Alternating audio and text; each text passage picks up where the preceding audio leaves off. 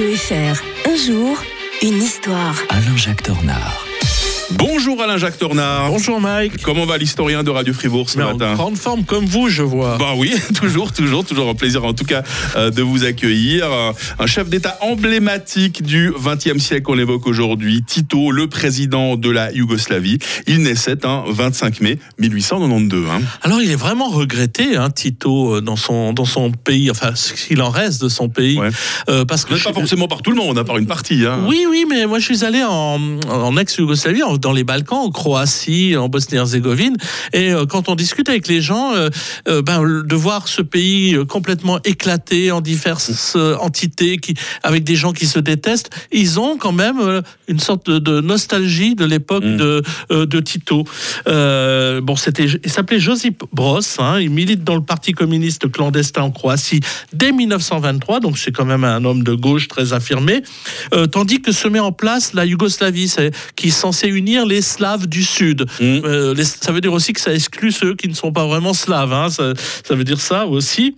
Et euh, donc elle prend le nom de Yougoslavie en 1929 et il est secrétaire lui du Parti communiste yougoslave en 1937. Et en fait, quand Hitler va envahir euh, la Yougoslavie, eh bien il sera de ceux qui vont défendre bec et ongle cette Yougoslavie. Mm. Le- donc lui-même n'est pas serbe d'ailleurs, c'est très intéressant parce que comme il n'est pas serbe, eh bien il peut euh, mieux symboliser cette Yougoslavie. Je vous rappelle quand même que beaucoup de Croates ont été pro-allemands, euh, qu'il y a eu beaucoup de, en Bosnie-Herzégovine, les musulmans étaient aussi favorables aux, euh, Allemands. Il y avait quand même une guerre civile aussi qui, qui s'est déroulée. Et après 1945, eh bien, il a fallu unir ce peuple et euh, il a réussi euh, Mmh. finalement à faire que les gens se, se tiennent entre eux. Il a même réussi à fédérer de, les non-alignés, ce qu'on appelait les non-alignés à travers le monde à partir de 1955. C'est-à-dire il y a des gens qui voulaient pas totalement choisir entre d'un côté l'Union soviétique et ses, euh, et ses alliés et de l'autre côté l'O- l'OTAN et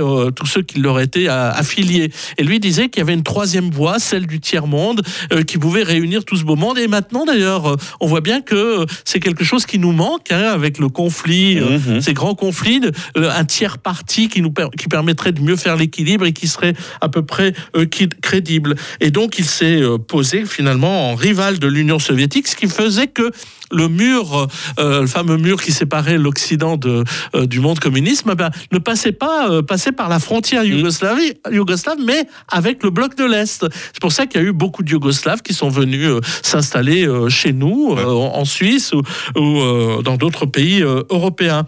Et donc, il va réussir quand même cette troisième voie pendant longtemps, durant toute sa vie. En 1961, par exemple, il avait organisé une grande conférence des non-alignés.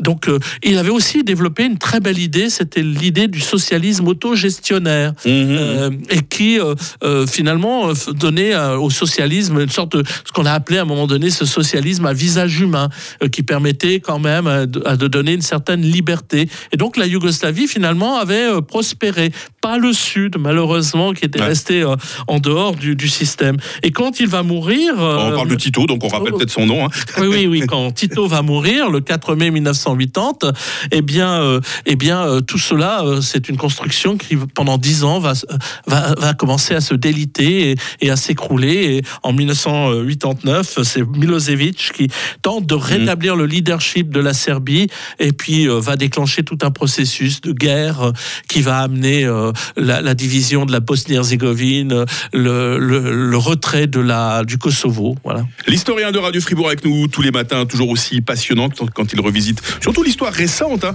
Bah, demain, on sera au 19e siècle. Euh, Guerre de clan déjà à l'époque, euh, on le verra au Liban, on va revenir en 1860. Alain Jacques Tornard, très bonne journée. Bonne journée à tous. 6h38 sur